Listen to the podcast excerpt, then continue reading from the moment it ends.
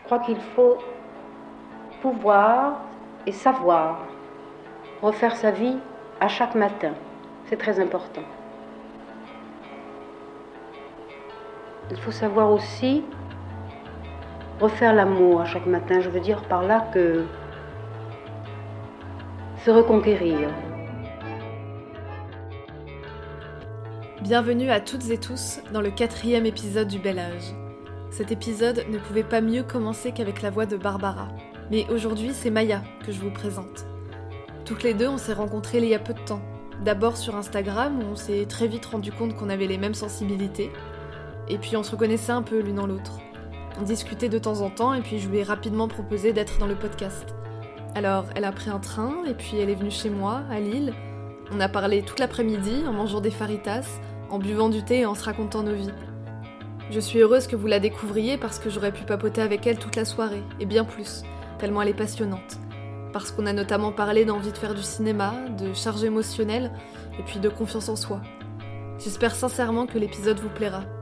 Bonne écoute. Euh, moi, je suis arrivée en terminale, euh, j'ai fait une terminale ES, euh, et je voulais faire du cinéma. Je savais pas encore exactement quoi, et j'avais pendant très longtemps, enfin jusqu'à ma, jusqu'à ma première à peu près, je voulais être sage-femme, donc je me orientais plutôt vers des études scientifiques. Puis en fait, j'ai vite compris en faisant de la physique chimique que c'était pas naturel du tout. non, non, et puis surtout, j'ai fait un stage avec une sage-femme, etc. bon, bref, par plusieurs expériences, je me suis rendu compte que bon, bah, ça allait peut-être déjà pas être les études où j'allais vraiment m'épanouir, et puis qu'à la fin, ça allait être aussi. Euh, enfin, que c'était un endroit où j'avais peut-être moins envie d'être, et je m'étais rendu compte que j'avais surtout envie d'être sage-femme, peut-être euh, pour bah, ce que je te disais, un peu l'obsession de euh, la grossesse, la maternité, etc.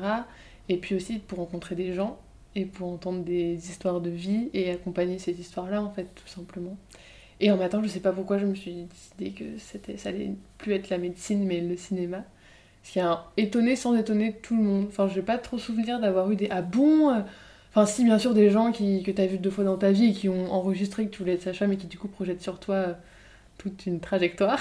et du coup, tu vas, mais je vais pas faire médecine. Oh, tu vas faire quoi? Mais le cinéma, mais c'est complètement bouché. Et bizarrement, enfin, non, c'est pas bizarre en fait, mais mes parents, ils étaient vraiment. Euh, ils ont toujours eu confiance en fait. Ils ont jamais peur pour moi.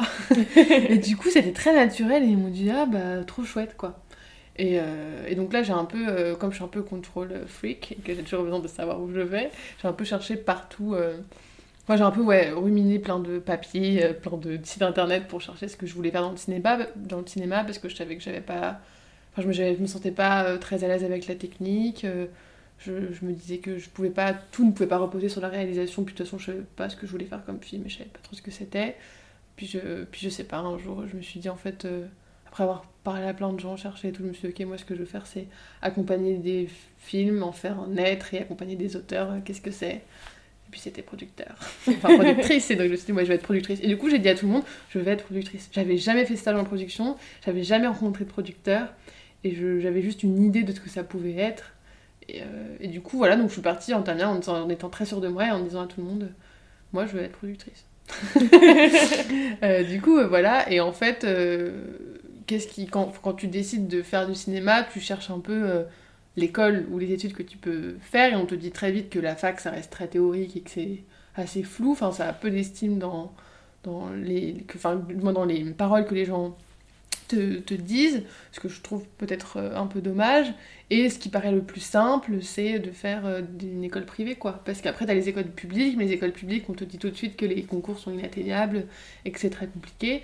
Mais euh, bon, bah, les, les, les, écoles privées, c'est très simple. Tu te présentes, comme tu peux donner de l'argent, et bah, tu rentres. Enfin, là, je vulgarise un peu, je ne l'ai pas faite, donc je peux pas dire toute la vérité dessus, mais je pense que c'est un peu ça. J'ai tellement de chance, moi, dans ma scolarité, je crois, surtout en terminale et en première d'avoir des profs incroyables quoi. Enfin j'étais dans le plus mauvais lycée de mon département et à chaque fois j'ai des profs mais c'était des des anges gardiens quoi. Vraiment et j'ai une prof de français avec qui je, suis toujours en contact qui est géniale et qui m'avait dit écoute euh, t'aimes beaucoup écrire, t'aimes beaucoup lire, t'aimes beaucoup le cinéma. Euh, il y a une prépa euh, en Loire-Atlantique qui s'appelle Ciné Sub qui est à Nantes. moi je pense que c'est là-bas qu'il faut que t'ailles. Et moi j'ai fait ah bon une prépa? Mais c'est quoi une prépa? Je savais pas du tout ce que c'était et donc du coup j'ai un peu tenté enfin j'avais été voir les portes ouvertes ça m'avait mis beaucoup la pression donc je prenais les choses avec euh, beaucoup de distance. Et en fait, euh, fin de terminale, euh, c'est marrant en fait quand je regarde euh, le, enfin, le- la page de Parcoursup, on est obligé de s'inscrire, ça dit tellement de choses sur moi, quoi, parce que j'ai mis euh, une fac de cinéma à Paris, une fac de gestion à Paris, j'ai mis une fac de droit à Nantes, j'ai mis une fac d'histoire, parcours européen, j'ai mis, euh, qu'est-ce que j'ai mis d'autre? J'ai mis 5 prépa lettres, bon, de toute façon c'est ce que je voulais faire, je n'avais pas ciné sup, et puis à côté j'ai tenté ciné sup, quoi. Mais quand je regarde ce truc-là, euh, je, je regarde avec beaucoup de tendresse parce que c'était de me dire, ok, en fait, t'as le cinéma là où tu veux aller, euh, là où tes parents et du moins ton entourage proche euh, te soutient à fond, mais, mais ça fait tellement peur, ça te fait un peu peur à toi et aussi tellement peur aux autres que tu mets plein de trucs pour montrer que, bah, en fait, t'as mille portes encore ouvertes et tu veux les garder jusqu'à la fin de la fin, quoi. Et je les ai vraiment regardées jusqu'à la fin de la fin parce que je me souviens, il y a eu les résultats, je me souviens, c'était le 22 mai, j'allais à la piscine et je vois que je suis prise partout. Et du coup, bah, toutes les portes sont encore ouvertes. Et j'apprends, je passe les concours de ciné-sup, donc en y allant, euh, je savais pas ce que c'était, j'avais jamais fait d'option cinéma, enfin je- vraiment je débarquais, donc c'était une analyse filmique, bah, je l'ai faite comme si j'avais fait euh, une analyse de texte en français, avec un vieux plan et tout, puis après c'était un oral. Je suis repartie en me disant que c'était une chouette rencontre, mais je savais pas du tout sur quoi ça allait déboucher, quoi. Et puis j'ai été prise, et du coup je suis restée pendant une semaine, je me souviens, avec euh, le, enfin, l'acceptation de Cinésup et ces 10 euh, projets, enfin ces 10 oui de Parcoursup, quoi. Et je me souviens vraiment, j'étais déléguée, je suis arrivée au conseil de classe, et on faisait toutes, on enfilait, enfin on, faisait défiler tous les, tous les élèves en disant, bah voilà, machin a choisi tel parcours, etc. Et puis à un moment, il arrivé mon nom, et ma prof principale m'a dit, bon, et toi, t'as choisi quoi? Et moi, je leur ai dit, bah moi, je sais pas, parce qu'en fait, j'ai Cinésup, et j'ai euh, bla bla bla bla bla bla bla, et je sais pas quoi choisir, quoi. Et en même temps, j'avais l'impression que, bon, bah, si j'allais en prépa euh, à Paris dans un, dans un très bon lycée, bah, ma vie allait être complètement différente que si j'allais à Nantes en ciné-sup, quoi. Et mes profs m'ont dit, mais t'as toujours voulu faire du cinéma, euh, t'as la seule prépa de France euh, en ciné qui t'attend, enfin, en fait, euh, bah, c'est bon, quoi. Et moi, j'avais toujours peur que les portes se ferment, et je me souviens, j'avais dit à un de mes profs, monsieur, je fais quoi entre... imaginez, j'ai envie de faire, euh, je fais une prépa lettres, euh, moi je pourrais peut-être toujours faire du cinéma après, alors que si je fais une prépa cinéma et que j'ai plus envie de faire du cinéma, je fais comment? Et il m'a dit un truc hyper vrai, il m'a dit, euh, tu prends le truc qui est le plus fou, et puis après tu pourras toujours faire quelque chose de plus classique. J'ai fait ok, j'ai fait ciné-sup.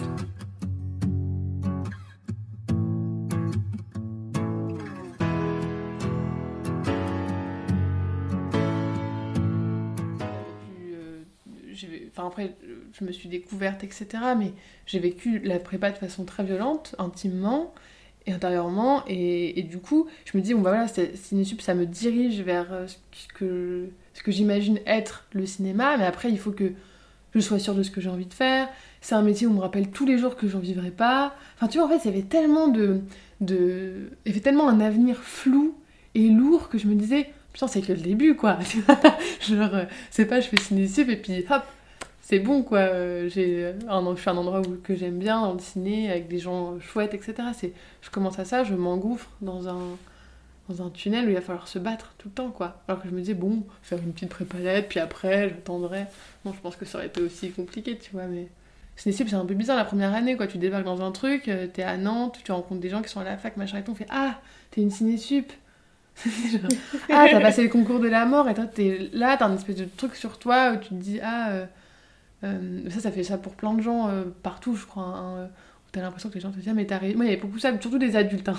des adultes très plutôt, enfin, plutôt vieux, pas des adultes entre 20 et 30 ans, mais des adultes plus qui avaient passé la trentaine et tout, enfin, du moins qui étaient un peu loin de cet âge un peu charnière qui est 18 ans, et qui me disaient Ah, mais t'as réussi, quoi, tu réussis et moi, à l'intérieur de moi, mais j'avais l'impression de tout rater, quoi. Enfin, vraiment, mes deux ans de prépa, je rentrais le midi, je pleurais, je rentrais le soir, je pleurais. Et c'est pas du tout... Enfin, je suis un peu drama queen, peut-être, tu vois, mais quand je dis ça, c'est pas du tout en mode, oh mon Dieu... euh, euh, Enfin, il faut, faut pas du tout s'apitoyer sur mon sort, mais je pense que je l'ai vécu de manière très violente. Et moi, à l'intérieur de moi, j'avais l'impression de tout rater, quoi. Et j'étais en permanence dans la confrontation au regard de l'autre. J'avais besoin du regard de l'autre tout le temps. Et en même temps, il me faisait trop du mal. Enfin, tu vois. Et, et du coup, c'est d'autant plus, plus violent, quoi. Enfin, je trouve. Parce que t'as un truc qui est complètement. T'as l'impression qu'on te parle de toi-même, mais que c'est complètement dissocié de ce que t'es vraiment. euh, Et tout. C'est ça, je- enfin, c'est un truc qui m'intéresse pas mal. Je me dis, il y a beaucoup de gens qui doivent vivre ça à plein de moments. euh, Parce que toi, t'as toujours un regard beaucoup plus critique sur toi que le reste du monde, donc c'est sûr, mais, mais là, ouais, en prépa, c'était un peu, un peu dur, quoi. Et puis je lui ai demandé comment plus précisément elle avait vécu la prépa. comment, intérieurement, elle avait vécu cette période si particulière de sa vie. Je crois que c'est dessus, je me suis vraiment rendu compte de la charge émotionnelle que j'avais, tu vois. Genre, euh, genre ouais, c'était pendant un an, du coup la première année, tu découvres bah, déjà beaucoup de choses, parce que déjà moi je suis arrivée, je venais de la campagne, petit village où personne voulait faire un peu des trucs artistiques, donc j'étais un peu la seule dans j'étais un peu la personne du lycée qui veut faire un parcours artistique, tu vois, donc finalement, tu te compares pas trop, parce que bah, tu fais tes trucs dans ton coin, et puis voilà. Là, t'arrives en ciné puis tu te retrouves avec des gens que j'aime trop, hein, qui sont devenus mes meilleurs amis aujourd'hui, etc., mais qui sont tous plus talentueux que les uns que les autres, et qui arrivent et qui te projettent des images de malades, qui font du dessin de ouf, et de la photo incroyable et tout, et toi, t'es là en te disant, bon, bah déjà, euh, bah, ce que je fais, c'est nul. Moi, je me disais, je fais rien, en fait. et ensuite, bah, des gens qui, pareil, avaient grandi avec un patrimoine culturel de malade, avec des parents cinéphiles, euh, qui avaient transmis quelque chose. Moi, mes parents, euh, ils aimaient le cinéma, mais sans plus. J'avais un papa qui était très cinéphile, mais j'ai pas du tout... Enfin, j'ai grandi avec mon père jusqu'à l'âge de 6-7 ans. Après, je l'ai plus trop vu, donc... Donc voilà, donc déjà, ça, c'était un peu, peut-être, le côté un peu dur. et ensuite, je me suis quand même rendu compte de. Euh, ouais, ma, quand je te disais charge émotionnelle, je sais pas si on peut l'appeler comme ça, mais en fait, il y a un moment donné où je me suis dit, euh, j'arrive plus quoi. Tu vois, genre, je sortais du lycée et juste je pleurais sur tout le chemin du retour. Parce que j'avais besoin de déverser. Et je me disais, mais pourquoi je pleure quoi? Tu vois, je me disais, mais c'est pas possible de pleurer comme ça. Et je me sens, j'avais, j'avais appelé une psy. Putain sur le chemin et je devais avoir la voix, elle a dû dire c'est qui cette folle qui me laisse un message vocal? Et j'avais dit, euh, j'ai absolument besoin d'un rendez-vous. Euh, parce qu'en fait, là, j'ai besoin de. Voilà, j'avais dit, je suis en prépa, ça va pas trop, j'ai besoin de me comprendre, en fait. Je pense que c'était ça. Et du coup, je me suis. J'ai grandi et je pense. Enfin. Et je me suis, je me suis aussi rencontrée. Enfin, j'ai rencontré une petite part de moi que je n'avais pas rencontrée avant. Qui était de, bon, bah. Ce que c'est que. Enfin, moi, un jour, euh, voilà, je, savais que j'étais très émotive, que je prenais les choses avec beaucoup de. De cœur et que je vivais beaucoup les choses très fortement. Puis un jour, je suis allée chez une psy et puis elle m'a dit, non, mais en fait en fait, tout ce que tu me racontes là dans ton rapport aux autres, etc., c'est pas juste. Euh, ça dépasse l'hypersensibilité, en fait. Euh. donc, elle m'a expliqué que, bon, bah voilà, euh, j'étais tout ce qu'on appelle zèbre, donc un truc HPI, en gros. c'est. c'est une intelligence. Enfin, je sais pas trop comment l'expliquer, en fait, parce que c'est très bizarre, parce que t'as un truc qu'on te dit que t'es surdoué, mais moi, j'ai pas du tout l'impression d'être surdoué de manière scolaire, tu vois. Enfin, je comprends pas plus un texte que quelqu'un d'autre, etc. par contre euh, elle m'a dit ça peut aussi être donc dans une, sorte, de douance émotionnelle en fait, où euh, tu as une surempathie, donc euh, quand tu rencontres quelqu'un qui va pas très bien, etc., bah, ça devient tout de suite ton problème et que tu veux tout faire pour cette personne, enfin c'est des choses où en fait tu ressens les choses d'autant plus fortement, et puis tu as un truc de, de je sais pas quoi, d'arriver chez... En fait d'anticiper tout le temps. Moi c'est ça, tu vois, je suis beaucoup dans l'anticipation, je me dis ok, qu'est-ce que cette personne-là va penser de moi? Elle a glissé ça dans sa phrase, peut-être que ça suggère tel truc. Enfin, et en fait, ça peut être vraiment très très fatigant, quoi. Parce que du coup, t'es dans la suranticipation tout le temps de toi-même. Est-ce que là, je suis bien? Euh, Est-ce que là, je prends pas trop de place? Euh, Est-ce que là, c'est pas trop fatigant pour la personne? Euh, Et du coup, au début, je suis sortie de ce truc-là. Je me suis dit, j'ai appelé ma mère et je me sens vraiment lui avoir dit, maman, en fait, elle m'a dit ça, ça, ça, ça, ça. Et on m'a dit, bah ouais. Enfin, tu vois, genre, ok, en fait fait, moi ça me paraît évident maintenant, mais toi qu'est-ce que ça te fait, etc. Et moi je me suis dit, mais en fait je suis pas normale quoi. En fait je me suis dit, non seulement je suis pas normale, mais en plus, toutes les qualités que je pensais avoir de truc de euh, d'être touchée par des choses, etc., ça relève juste d'un problème psychologique. Euh, et puis en fait après j'ai mis beaucoup de temps à, construire ça, à déconstruire ça, pardon, et à, me dire, bah non, en fait c'est moi, j'ai ces qualités-là, mais qui sont aussi pas des qualités, en fait, qui à des moments donnés me, me clouent littéralement au lit, et... Euh, et, ces trucs-là, ça s'explique par le fait que, bon, bah voilà, mon corps et mon esprit fonctionnent de cette manière-là et je ressens les choses de cette façon-là. Donc j'ai un peu essayé de. Puis après, j'en parle pas trop, tu vois. Enfin là, ça me plaît, enfin, ça me plaît d'en parler, je te le dis là, parce que je pense que peut-être il y a des gens qui pourront s'y retrouver et que moi, ça m'a fait beaucoup de bien, en fait, de mettre des mots et de se dire, bon, bah c'est pas juste le fait que je pleure plus que les autres, euh, et c'est très nul de le réduire à ça, mais que on me disait oh mais arrête tu fais tout un pataquès pour rien. Alors que moi à l'intérieur de moi j'étais déchirée pour un simple choix et que je, pouvais pleurer parce que j'arrivais pas à choisir entre telle soirée ou tel truc tu vois. Je me disais mais non mais là ça va être mieux. Mais non là je vais me sentir mal. Enfin alors qu'en fait juste vis les choses et, lâche-toi. Et je pense que du coup le fait de rencontrer cette part là de moi ça m'a aussi euh, appris à, enfin qu'il y a une partie de moi qui des fois elle dit bon vas-y Maya en fait là tu lâches quoi Là, tu vas vers ce truc-là, et puis, de toute façon, t'es chiante à l'intérieur de toi, c'est genre, tu vas te battre avec toi-même et toi-même. Donc là, tu prends un truc, et puis de toute façon, il y aura toujours une part de toi qui regrettera l'autre choix. Et puis, bah, si ça marche, euh, enfin, si ça te plaît, ça te plaît, puis si ça te plaît pas, bah, t'auras appris quelque chose, quoi. Donc, euh, ouais, donc ça, c'était géant, en fait, de comprendre ça. Et puis après, de, je pense, je savais pas encore que de mettre ces mots-là sur ces émotions, du moins sur cette façon d'appréhender le monde, ça allait après euh, à la fois libérer euh, quelque chose et puis en même temps me faire rencontrer, enfin, me faire me rencontrer encore davantage, quoi. Tu vois, de savoir que en fait je fonctionne par cycle et que il y a des fois où j'ai des phases où j'ai l'impression que je peux manger la vie euh, en son entièreté, j'ai mille idées de projets et tout, et puis après je compense cette hyperactivité par une semaine. Bon, ça a commencé avec le SPM, tu sais, où j'ai juste envie de rester au fond de mon lit et de pleurer. Et, d'appeler ma mère en mode ça marche pas du tout, je veux plus jamais faire ça de ma vie, tu vois. Donc euh, ouais, les années de prépa, quand j'y pense, et je me rends compte que maintenant là, euh, en L3, euh, c'était une rencontre avec moi-même à tous les niveaux, quoi. Une petite précision. Quand Maya parle de SPM, elle évoque le syndrome prémenstruel. Ce sont des symptômes physiques et émotionnels qui apparaissent quelques jours avant les règles. Et puis j'ai rebondi sur ce que venait de dire Maya, se rencontrer. C'est un terme que j'utilise beaucoup parce que c'est ça qui est passionnant avec le fait de grandir. On apprend des choses sur nous-mêmes que l'on ne soupçonnait même pas. Et puis je ne sais pas si on se connaîtra véritablement un jour. Peut-être. Et puis Maya m'a parlé de sa découverte du cinéma sur YouTube à 14 ans, avec des films de Philippe Garel ou de Christophe Honoré. Et puis sa joie de découvrir le cinéma de Chantal Ackerman il y a quelques mois. Et ce film d'Alain Cavalier, Le filmeur, qui a été décisif dans son parcours. Et je me suis dit, purée, ça existe en fait dans le cinéma, il y a des gens qui filment juste leur vie et qui en font euh, un vlog géant, mais qui en font euh, un, journal filmé et ça peut avoir euh, le statut d'un film pour des gens et en fait c'est ça, que ça qui me plaît et c'est ça que j'ai envie de garder. et c'était ouais, c'était ça tout le temps quoi. Puis là encore aujourd'hui j'en découvre d'autres et puis, puis j'ai envie d'en faire. Enfin, je sais pas, je trouve ça trop chouette en fait de voir comme des petits miroirs tout le temps. Souvent, ou même tout le temps, quand je discute avec des personnes qui aiment le cinéma, j'aime toujours leur demander pourquoi est-ce qu'ils l'aiment autant. Je me suis posé cette même question pendant le premier confinement. Pour moi, le cinéma est un refuge, mon refuge. Je vis mille vies à travers lui, et toutes les émotions possibles. Et puis les films peuvent changer des vies. J'y crois tellement fort. En tout cas, moi, ils ont changé la mienne. Alors, est-ce que les autres ressentent la même chose que moi non, je sais pas qu'est-ce que j'aime autant dans le cinéma. Euh. En fait, j'aime tellement de choses. Euh. J'aime tellement de choses. j'aime tellement de choses et je, pense que. Bah, je, sais pas trop comment je pourrais en parler, mais euh, moi j'aime la façon dont les gens mettent en scène les autres pour mettre en scène les autres pour se mettre aussi en scène soi un peu, tu vois. C'est quelque chose qui me touche beaucoup de voir que finalement enfin la dimension intime des films en fait, de voir qu'il n'y a jamais, que même dans la plus fiction des fictions, il n'y aura jamais des choses qui sont là par hasard, parce qu'on met toujours un peu de...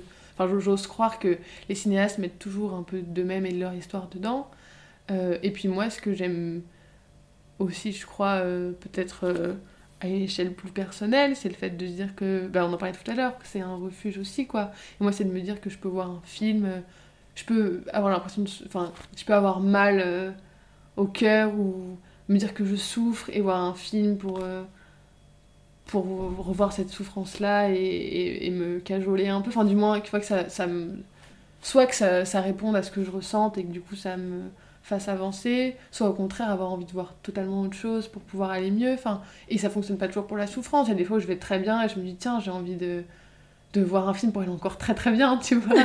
enfin, je sais pas, peut-être que c'est très attendu ce que je, ce que je dis, hein, mais, euh, bah, c'est ce truc-là en fait, où ça rend toujours. Euh, déjà parce qu'il y a de la vie dedans, mais en plus on met ce petit objet qui est le film dans sa propre vie, et du coup ça s'entrechoque. Enfin, moi en tout cas, c'est comme ça que je fonctionne quoi. Ça, s'entrechoque tout le temps quoi. Et pour n'importe quelle situation dans, ma vie ou dans la vie en général, il y a toujours un film pour pouvoir l'éclairer, ou pour pouvoir euh, la raconter, ou pour pouvoir la la multiplier ou la, la disséquer. Il y a toujours quelque chose comme ça. Et c'est pour ça que je me, des fois, je me dis Oh là là, putain, j'aurais dû naître en 1917. Euh, j'aurais eu toute l'histoire du cinéma devant moi. J'aurais dû naître là. Je me serais fait 90 ans de vie en voyant toutes les étapes euh, un peu importantes. Et puis en fait, je me dis Mais aujourd'hui, euh, non, c'est trop cool d'être né en 2000 et de pouvoir voir ce siècle de cinéma et d'avoir tout ça en fait pour pouvoir se, se chérir, aller mieux et grandir avec quoi. Donc ouais, je pense que finalement peut-être peut-être que si je devais réduire de manière euh, peut-être un peu cliché, je dirais ce que j'aime le plus dans le cinéma, c'est la vie quoi, la vie dans le cinéma, avec le cinéma et par le cinéma. Je sais pas. c'est peut-être méga cliché phrase Facebook. En rencontrant Maya, en se racontant nos vies, j'ai vite compris qu'elle avait un rapport particulier à la solitude. Alors je lui ai posé la question. Euh, mon rapport avec la solitude. Euh, je la recherche beaucoup parce que, bah, comme je te disais, tout ça, je pense que c'est vraiment un truc de. de en fait, c'est tellement houleux, houleux, elle est tellement houleuse aujourd'hui, la question des hypersensibles, etc., que c'est très compliqué euh, un peu d'en parler, d'avoir l'impression de mettre les mots justes, etc., et de débranler les personnes, etc. Mais bon, du coup, je parle vraiment que pour moi. Euh, moi, j'ai l'impression que être avec les autres, ça me demande beaucoup d'énergie. Euh, parce que, comme je t'ai dit tout à l'heure, je suis beaucoup dans l'anticipation, en général. Hein. mais du coup, le rapport à la solitude, il est là à la fois comme un besoin euh, vital qui est d'avoir juste des soirs où je peux être seule avec moi-même, euh, avec mes pensées euh, débordantes, comme on en parlait tout à l'heure. Et, et, du coup, je suis pas vraiment seule parce que bah, y a encore les autres, il y a encore les restes des autres, il y a encore les, les restes des énergies des autres, il y a encore ce que j'ai pu ressentir pour les autres. Enfin, j'ai besoin d'un sas de décompression assez long, je crois, pour que je sois vraiment. En fait, je, sais même pas, tu vois, si quand est-ce que je suis vraiment seule parce que j'ai toujours l'impression d'avoir un truc autour de moi qui qui fourmille et tout. Et ça, je me vois comme un apiculteur avec plein d'abeilles. Je sais pas pourquoi j'ai pensé à ça. Mais ouais, je pense que du coup, je mets du temps à être vraiment seule. Et quand je suis seule, et eh ben, il y a des moments où c'est euh, c'est génial, quoi. Où je me dis, ah putain, t'es quand même une sacrée nana. Et euh, j'aimerais bien être ton amie, tiens. Soyons amis. Et puis, euh, il y a des fois où, où c'est hyper compliqué parce que du coup, tu te retrouves tout seul, toute seule. Et puis, tu, tu retrouves aussi tes. ouais, tes tes failles les plus. Enfin, ouais, tes failles les plus grandes aussi, quoi. Tu, bah, du coup, t'es vraiment face à toi-même, et là, il y a aussi un truc où bon, tu te dis, bon, bah. bah en fait, là, euh, c'est bon, il n'y a plus dans le web social. Euh, tout ce que, tout ce que t'as pas envie d'avouer, bah, peut-être avoue-le toi à toi-même. Euh, tout ce qui te fait peur, bah, peut-être. garde, enfin, dis-le toi. Enfin, tu vois, il y a un truc où t'as plus trop de filtres, quoi. parfois, t'as quoi bon avoir du filtre pour soi-même, enfin, tu vois. Et, et, du coup, ouais, je crois que mon rapport à la je veux dire mon rapport à la mélancolie, mais non, mon rapport à la solitude, il est à la Joli fois... lapsus. Ouais. il est à la fois... Euh, bah, du coup, il est peut-être assez... Ben ouais, je pense que j'ai un rapport assez mélancolique à la solitude, mais j'ai toujours adoré la mélancolie. Même quand j'avais 10 ans, je disais, mais maman, je ressens un truc en moi, c'est peut-être de la nostalgie. Et... et en fait, après, j'ai compris trois ans plus tard que c'est de la mélancolie. Donc ouais, je pense qu'il est à la fois... Euh, euh, que j'aime vraiment être seule, que j'en ai besoin, et qu'à la fois ça me fait très peur. je pense que après ces trois facettes là quoi.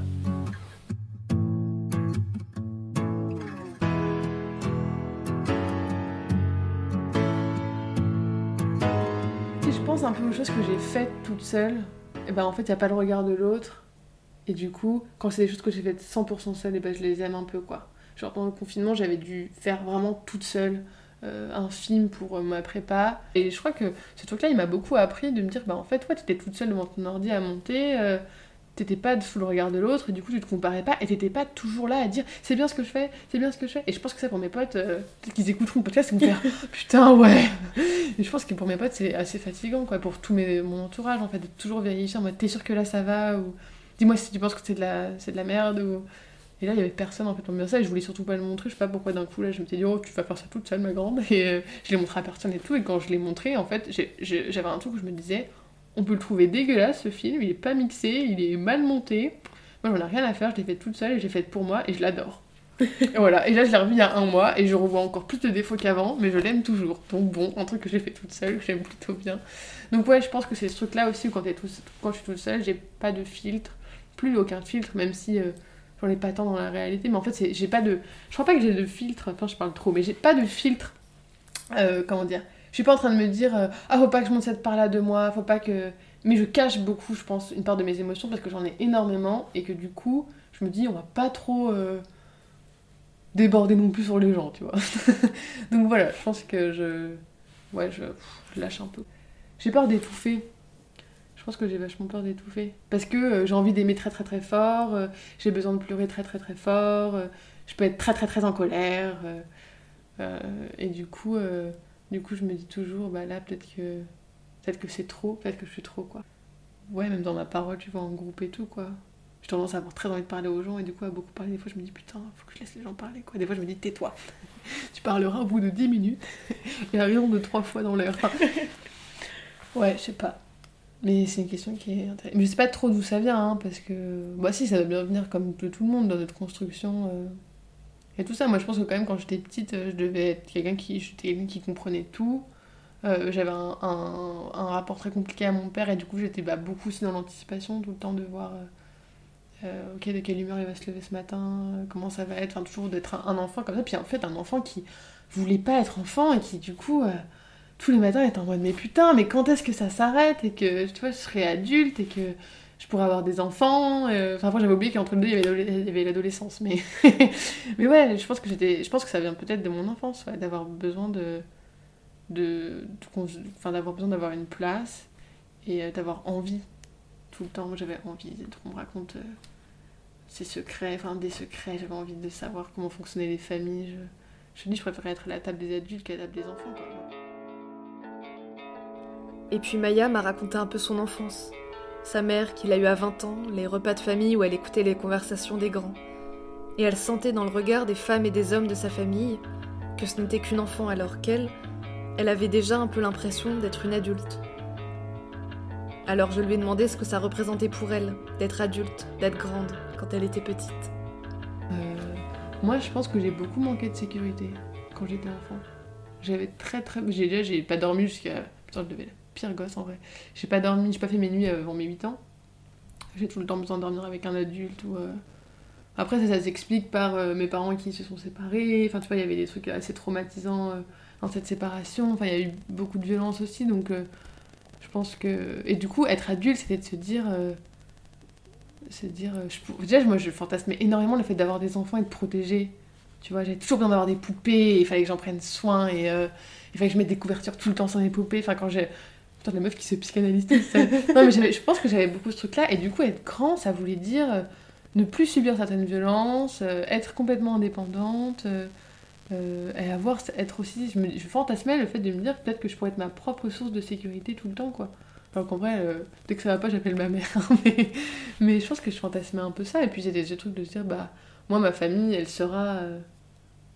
Enfin, je fantasme énormément le fait d'avoir un mari toute ma vie, un truc socle, stable. En fait, c'est ça. Moi, je pense que quand j'étais petite, j'ai manqué de sécurité, mais j'ai surtout manqué de stabilité. Parce que, comme je te dis, j'avais des parents qui, sont, qui m'ont eu très jeune et qui, du coup, bah, étaient très jeunes. Et quand t'es très jeune, je le ressens maintenant. euh, bah, t'as envie de faire des choses différentes, t'as envie d'avoir plusieurs vies, et parfois la vie que t'as commencé à entreprendre à 20 ans, elle te va pas à 25 ans, et c'est normal, et quand t'as des enfants, ça les bouleverse aussi, quoi, ça ricoche, et du coup, euh, ouais, moi je trouvais ça pas du tout stable. C'est quoi être adulte? Je me rappelle d'une réponse d'Isabelle Nanty dans Remède à la mélancolie, qui disait qu'elle était devenue adulte à la mort de ses parents. Parce que parfois, moi, j'ai l'impression de jouer à l'adulte. Quand on m'a donné pour la première fois les clés de mon appart, quand je croise une copine à la banque ou quand je remplis des chèques. Alors j'ai demandé à Maya si elle, elle se sentait adulte aujourd'hui. Et quand je lui ai posé la question, on a ri. Je sais pas, je me sens adulte, et puis des fois je me dis non, mais t'es pas du tout adulte en fait. hein. Euh, Je sais pas trop. Est-ce que. Je sais pas. Peut-être que. Non, je sais pas. je sais pas si je me, je sens adulte pour certains trucs. Euh, je sais pas, quand j'achète de la lessive euh, dans mon carrefour, je me sens grave adulte. Quand je fais mon code sur ma porte, que je monte les escaliers, je suis je suis une habitante de cet immeuble, il y a que des adultes. Tu vois, je sais pas. Quand je m'endors le soir seule euh, dans mon appart et que je me dis, il y a personne de ma famille autour, euh, ouais, je me sens adulte. Euh, après, parfois, quand j'entends, enfin là, par exemple, je te disais dans mon stage, quand j'entends parfois des, des gens, etc., je me dis, je suis tellement pas adulte, quoi. Et c'est ça aussi, c'est que je, me, je le disais la dernière fois à du coup un, un de mes tuteurs, mais, mais le travail que tu fais, enfin moi j'avais une sorte d'angoisse d'un coup, je me disais, je me sens tellement pas à la hauteur de le faire. Et il m'a dit, mais t'as 20 ans. Et en fait, euh, cette phrase-là de me dire t'as 20 ans, pff. Moi, je suis comme ça, comme tu disais, je me mets beaucoup la pression et du coup, j'ai tout le temps besoin de me dire Ok, ok, tu lâches pas l'affaire, là t'es dans le combat, tu continues, tu continues. Des fois, je me dis À quoi bon euh, Pose-toi, meuf, deux minutes, tu vois. Et, euh, et, du coup, et du coup, ouais, c'est dans ces trucs-là où je me dis. Je me dis, j'arriverai jamais, et puis après, je me dis, mais en fait, t'es pas encore totalement adulte, ou c'est normal que t'aies cette, cette source d'angoisse-là parce qu'il y a quelque chose qui n'est pas encore fini en toi pour arriver à ce stade-là et que ce soit plus une source d'angoisse. Et c'est là où je me dis, bon, bah, finalement, je suis pas complètement adulte. Après, peut-être que tous les adultes ont ça et que et qu'on n'est pas. Euh, je sais pas, moi, ce qui fait que tu es adulte. Est-ce que là, si demain j'avais un enfant, je touche du bois que non, mais je serais adulte, tu vois? Non, en fait. Je sais pas, peut-être que je me dirais que je serais adulte le jour où je me dirais, tiens, euh, t'es apaisé. non, mais. trop triste. Donc, je pense que ça arrivera jamais. Mais euh, je me dirais, bon, bah, tiens, là, t'as c'est horrible, je vois les statistiques qui apparaissent, mais je sais pas, ton, ton pourcentage d'angoisse et d'instabilité, bah, il est vraiment, il a jamais été aussi bas. je sais pas trop. Non, je pense que le fait d'être adulte, c'est c'est un moment où on se dit qu'on a envie de bah, je sais pas, peut-être qu'on a plus peur de, de grandir en fait. Peut-être que jusqu'au moment où Ouais, c'est ça, peut-être qu'il y a un moment donné, on se dit, ah, on grandit, on grandit, ah, ça fait peur un peu de grandir, puis le jour on se dit, en fait, non, c'est trop cool de grandir, bah, peut-être que c'est ça, être adulte, quoi. Je pense que c'est ça. Et, et, et Lira, elle, je sais pas si tu vois qui c'est, elle, elle avait posté un truc trop chouette la dernière fois, elle avait posté une, une story d'elle euh, un soir, dans son lit, où elle disait qu'elle en prépa tournage, elle disait que elle en pouvait plus, que c'était trop, etc. Et puis le lendemain, elle avait posté un autre truc en disant que c'était trop cool et qu'elle avait trop d'énergie. Et puis le surlendemain, elle a posté les deux photos en disant bah voilà, il y a un soir où je suis au fond du trou. Bah, D'ailleurs, elle, fonctionne peut-être de manière cyclique aussi. et puis le lendemain, ça va trop bien. Et je pense que c'est ça en fait aussi d'être adulte. C'est enfin, peut-être que c'est de se dire euh, bah en fait, c'est trop cool de grandir et euh, je continue l'aventure et, et j'ai pas du tout envie de, de, redevenir enfant quoi. Et moi, je me le dis avec mes amis, on regarde en terminale, on se dit mon dieu, mais on était tellement euh, petits quoi. Et.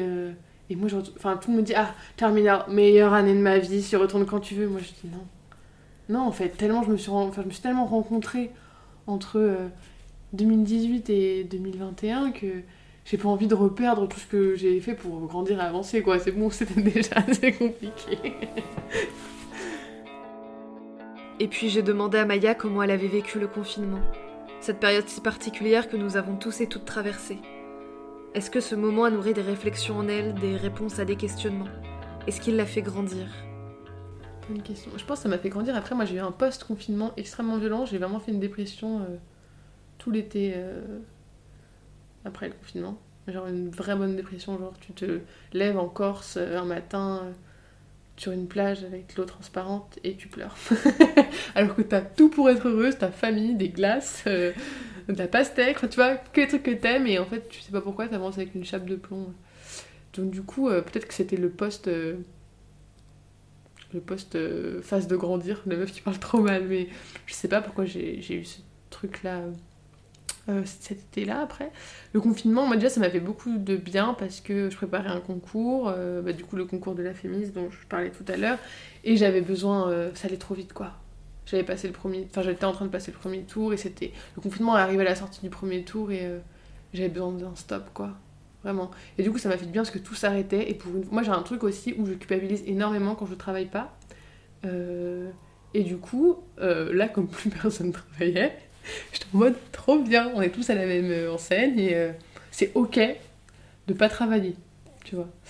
Et du coup tout était ok parce que de toute façon on était un peu bouleversé de l'intérieur et de l'extérieur et que du coup tout était ok quoi. Si, euh, j'avais besoin de regarder euh, Gossip Girl, et ben je regardais Gossip Girl et c'était ok. Moi j'ai tenu même pas une saison. Hein.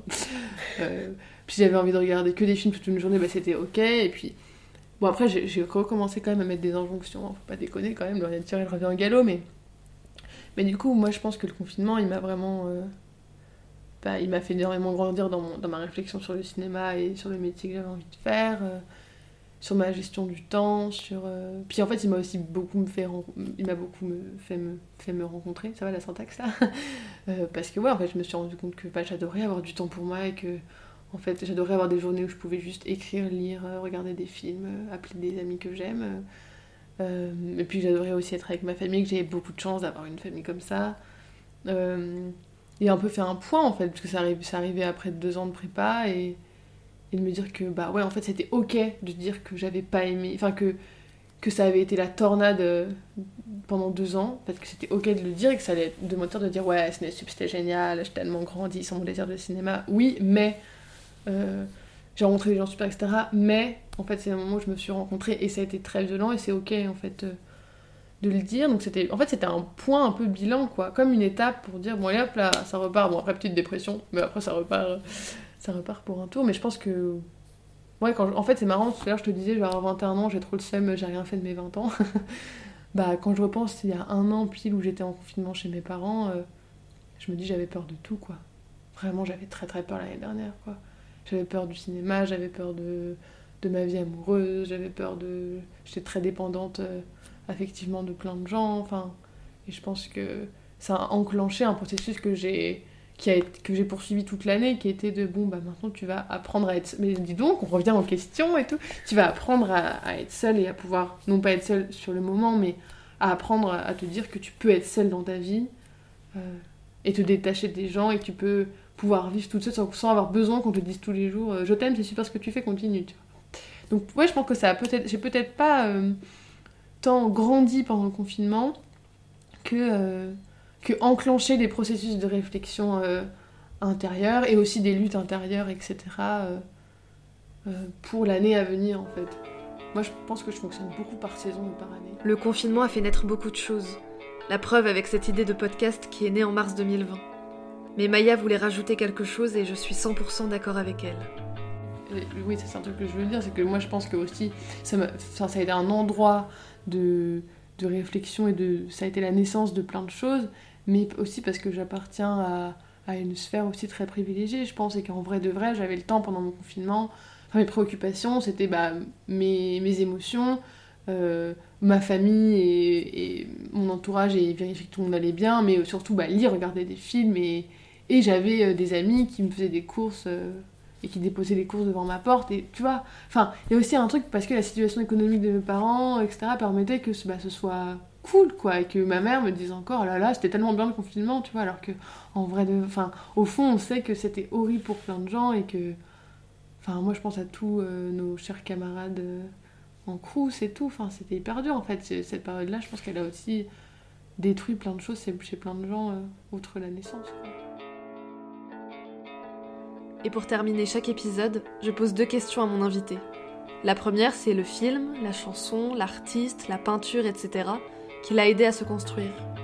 On a toutes et tous une œuvre qui nous a marqués, aidés, accompagnés. Et ma seconde question, c'est la recommandation culturelle de mon invité. Ça peut être n'importe quoi, un projet, un spectacle de danse, une pièce, un livre, un film, etc., fait par un ou une jeune ou qui traite de la jeunesse.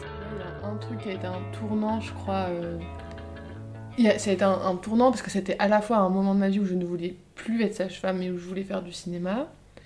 Euh, et du coup, je commençais à vraiment m'intéresser à ce que c'était que de créer.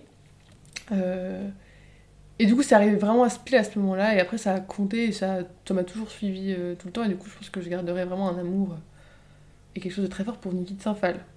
je me souviens, j'étais en troisième et je devais faire le truc pour le brevet d'histoire de l'art et je, je, sais pas pourquoi je l'ai fait sur elle, parce qu'elle passait au Grand Palais. Et elle il y avait, il y avait une grande expo sur euh, toute sa vie, toute son œuvre euh, au Grand Palais. J'y suis allée avec mon papa, je crois que c'est la seule expo que j'ai fait avec lui. Et bref, c'est un moment hyper important parce que j'ai vraiment euh, bah, vu en fait qu'on pouvait créer avec sa vie, quoi.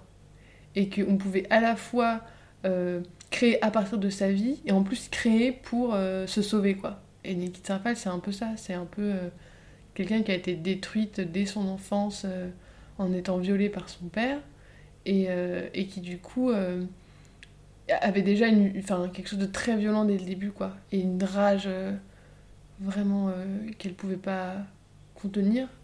Et qui après qui a vécu des choses vraiment très très dures. Mais toute sa vie elle a créé toujours en faisant ce va-et-vient entre envie artistique et, et, autobiographie. Et c'est quelque chose qui m'a suivi tout, tout le reste de ma vie, quoi. De, depuis mes 14 ans, c'est toujours euh, des, des, œuvres ou des, démarches artistiques qui me. Qui, qui, comptent énormément. Enfin, j'aime profondément le cinéma, mais moi, dès qu'il y a un peu. Dès qu'il y a un rapport euh, autobiographique ou, ou, réel plus fort. ça prend une autre dimension. Donc du coup, ouais, je crois que c'était le début de d'une grande aventure. Non, non, mais vraiment, c'est quelqu'un qui... ouais, je me souviens vraiment regarder les tirs, les murs des tirs. Je sais pas si tu vois ce que c'est. C'est euh, sublime. Bah, du coup, Niki Safal, elle a fait vraiment plein plein de choses. Elle a fait un peu d'art vidéo, elle a fait euh, des, des nanas, qui sont l'œuvre pour lesquelles elle est le plus connue, qui sont des, des, grandes poupées, des grandes femmes très grandes, très grandes, et qui explosent complètement les normes du corps féminin, euh, et qui sont peintes de toutes les couleurs, etc. Et, et, du coup, elle a fait les murs des tirs, qui est là, qui est une de ces œuvres, je pense, qui m'a le plus marqué. C'est des panneaux de plâtre où elle cachait plein de poches de peinture à l'intérieur par-dessus, elle recouvrait avec plein d'objets. Euh, donc c'est comme des tableaux en fait, qui symbolisaient ce qu'il a traversé en ce moment, ce sur quoi elle avait envie de tirer, quoi. Euh, toutes ces colères, donc t'as un moment, t'as euh, as beaucoup d'hommes, t'as des hommes, t'as des femmes, t'as des figures politiques, des objets qui symbolisent quelque chose pour elle, etc. Et ensuite, elle se mettait à 15 mètres, elle prenait une carabine et elle tirait des plombs sur tous les murs. Et donc elle a fait un, manifeste comme ça où c'est je tire sur euh, euh, mon père, euh, je tire sur les hommes, tu vois. Et, et du coup c'est hyper fort parce que c'est vraiment une femme, déjà Nikita Sinfal physiquement c'est quelqu'un quoi, enfin elle a un regard et une présence qui chamboule tout, mais en plus elle prend une carabine et elle tire elle tire avec force et conviction sur tout ça, et du coup, t'as des poches de peinture, enfin, t'as le bruit du coup euh, de la balle qui part, l'impact de la balle, et puis ensuite, euh, paf, quoi, la poche de peinture ou, des œufs ou des trucs super cracra qui explosent sur tout ce truc-là. Et en plus, elle, elle a dans sa tête un peu là où elle va tirer, donc c'est un truc qui est entre le contrôle et, euh, l'incontrôlable. Et, moi, c'est un truc hyper hypnotique, quoi. Donc vraiment, je vous conseille, sur YouTube, c'est disponible. Faut taper les tirs Niki de Saint-Phal. Et... Puis en plus, Niki Saint-Phal, elle, a un, phrasé qui est hyper intéressant à écouter et elle dit toujours des choses fabuleuses. Donc Franchement, je, je, conseille. Et une BD sur elle qui est absolument géniale. Voilà, ça fait une petite minute Nikki. elle s'appelle quand même Catherine Marie-Agnès de Saint-Phal. Hein. Ouais, c'est son vrai nom. Et moi, je trouve que c'est important parce que je trouve que ça montre deux facettes de sa personnalité qui sont chouettes, quoi. Nikki et Catherine Marie-Agnès. Une petite incise. J'ai découvert Nikki de Saint-Phal il y a très peu de temps. C'est grâce à Morgane Hortin que j'ai déjà cité dans le premier épisode du Bel Âge. Elle a fait une lecture d'une lettre de Niki de Saint-Phal qui date d'octobre 1991 sur son Instagram.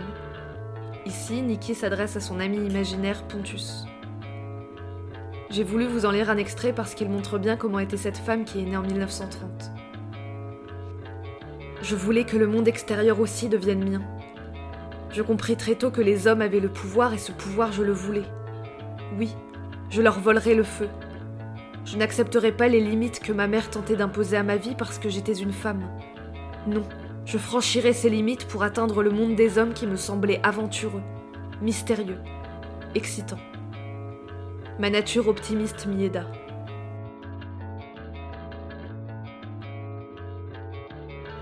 Et puis j'ai demandé à Maya ses recommandations culturelles.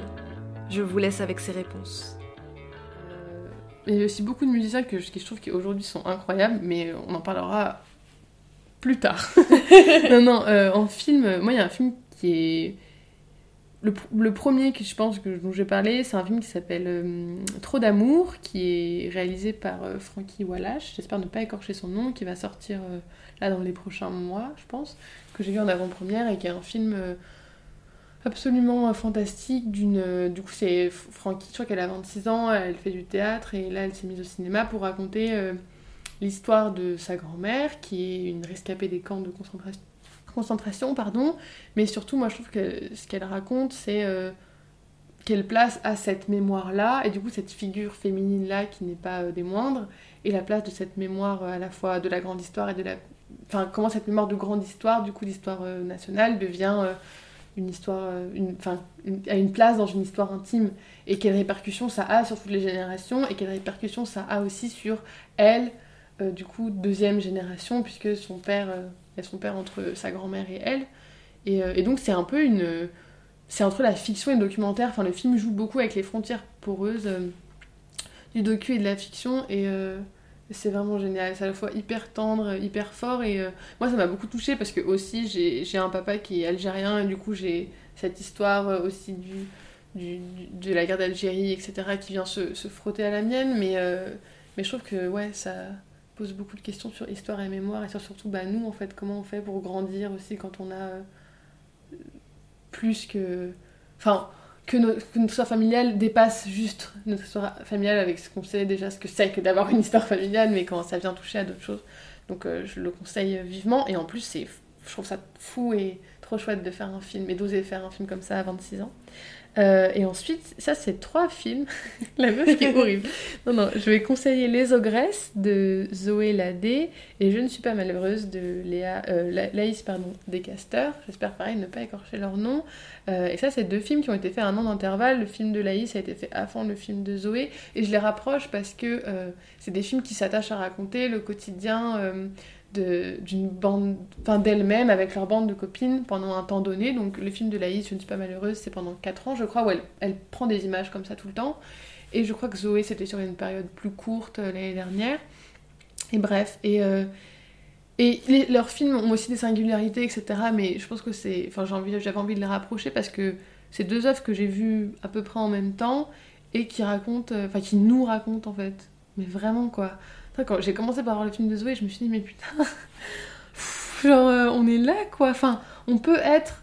En fait, on se ressemble tellement, et ça, je pense, qui est hyper fort avec notre génération. On en parlait tout à l'heure aussi, de ce truc de, avoir envie de faire sauter toutes les lignes et de.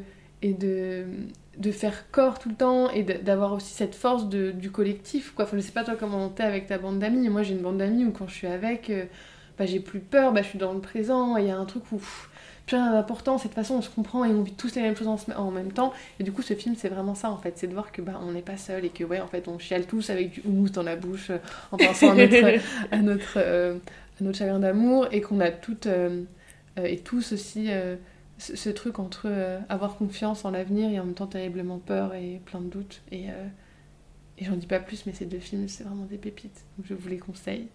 Et le dernier film se rejoint un peu, ça s'appelle Math et les gravitantes de Pauline Pénichou et ça va sortir, je pense, bientôt.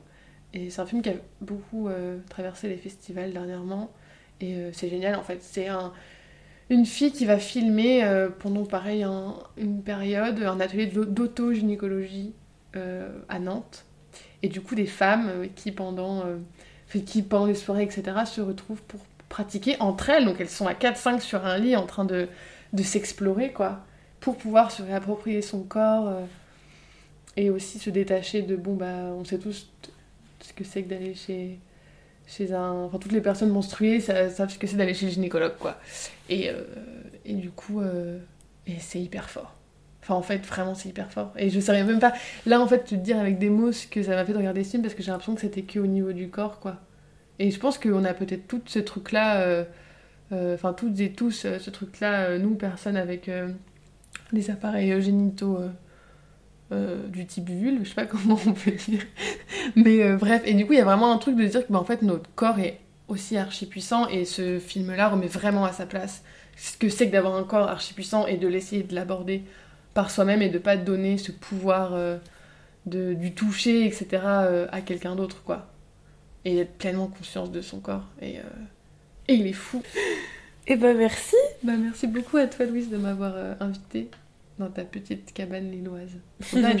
merci d'avoir pris le temps et l'énergie de créer euh, le bel âge. C'est vraiment chouette et précieux. Ben, merci à toi, parce que je pourrais t'écouter pendant des heures.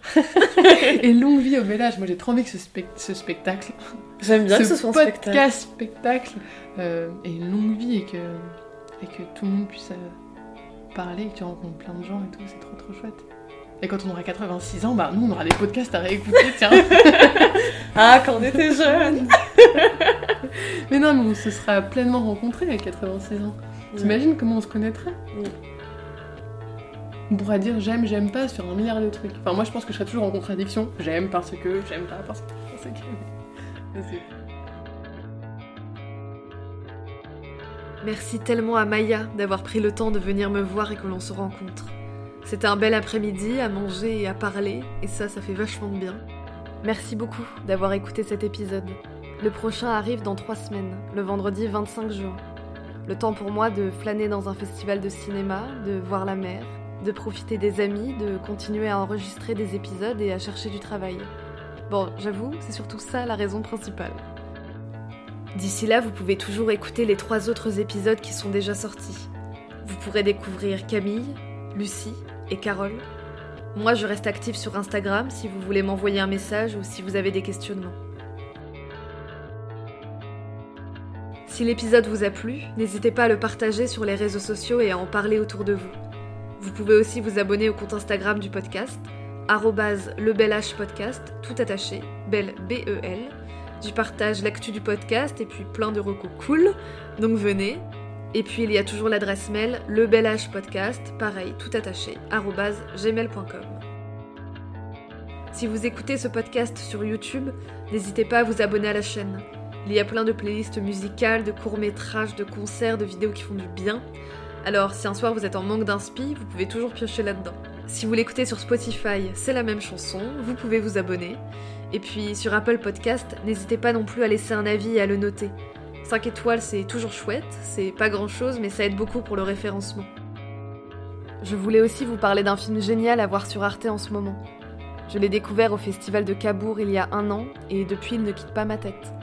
Il s'appelle À l'abordage, c'est un film sublime de Guillaume Braque, qui raconte des jeunesses qui se rencontrent, des jeunesses différentes qui se retrouvent dans un camping dans la Drôme.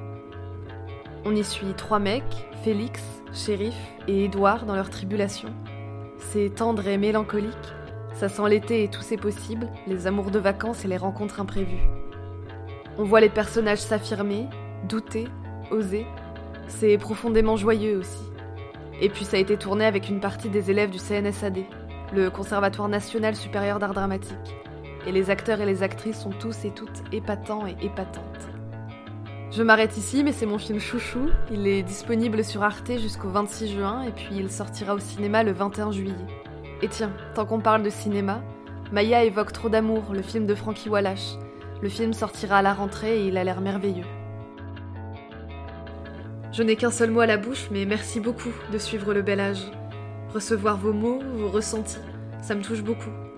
N'hésitez pas à continuer, ça me donne beaucoup de force pour poursuivre la création de ce podcast. Notre jeunesse est belle, on a encore plein de choses à dire et à raconter. Merci d'être là. Profitez bien de la vie, du soleil, des gens que vous aimez, du cinéma, du théâtre, des bières en terrasse et de tout ce qui vous fait du bien. À bientôt. J'ai hâte d'être vieille. Moi j'ai hâte en même temps, ça fait de la mort quoi, comme on disait tout à l'heure. Trop peur quoi de mourir. Ouais, moi finalement j'ai pas hâte.